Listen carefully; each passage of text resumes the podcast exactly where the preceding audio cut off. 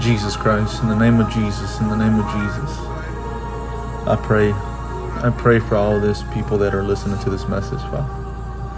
I don't know them, Father God, by name or by their their faces, Father. But I know someone that does. And I want to pray for this people, Father. Because as I am precious to you, so are they, Father. Every living soul in this world is precious, precious, precious for you, Father. So precious that you gave your Son, your beloved Son, Jesus Christ, to die on the cross for them, to give his life for them, so they can have a Redeemer, so they can have a way out of trouble, so they can have a deliverer that frees them from the prisons of sin, from the prisons of this world, from the prisons of alcohol, of drugs, of slavery, of prisons, of sickness, of depression,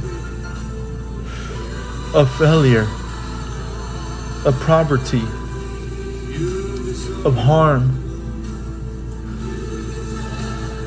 of destructions in their lives, of destructive minds, attitude, hands, feet, of curses that have been placed in their lives, Father, from past generations, from witchcraft, voodoo, darkness, black or white magic, Father. Father, bless this people. Bless them, Father, with the spirit of conviction, the spirit of the Holy Spirit, Father.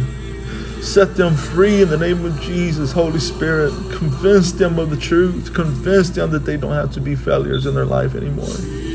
That they don't have to be slaves of the conditions that they have been living under for their lifetime on this earth.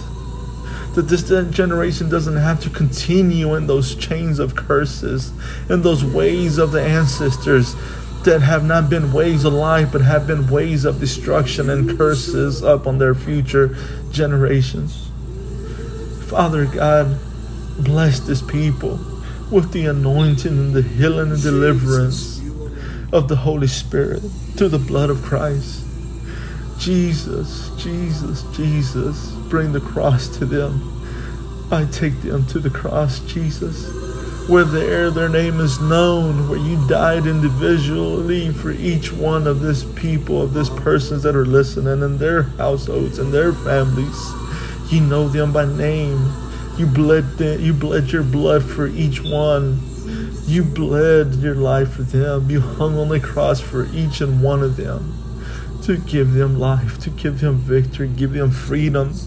You bought them with the price of life, with the precious blood of the Lamb of God that has no fault, no filthiness, no dirtiness, no sins, but is pure in love, pure in honesty, pure in transparency, pure in prosperity, pure to restore, pure of life, pure of healing, pure deliverance, pure restoring, pure glory, pure transformation, transformation of God, pure holiness. It has heaven in it. It has the Father, it has the Holy Spirit, it has the Word, it has life, it has the deliverance for the souls.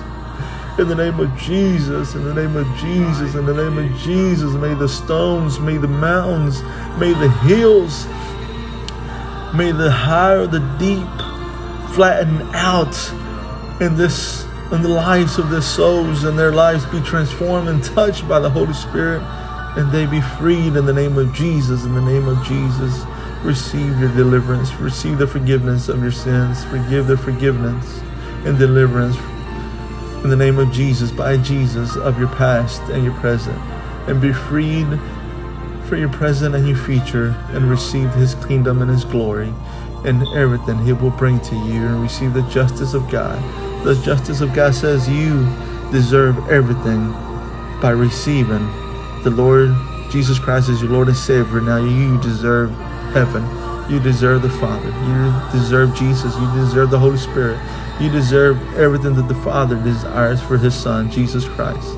And you now have access to it. It's yours. Jesus says it's yours. It's yours. It's yours. And the first thing Jesus received was the Holy Spirit in this world as a human, and now He gives it to us. And with the Holy Spirit comes the kingdom, comes the justice, comes everything from the Father.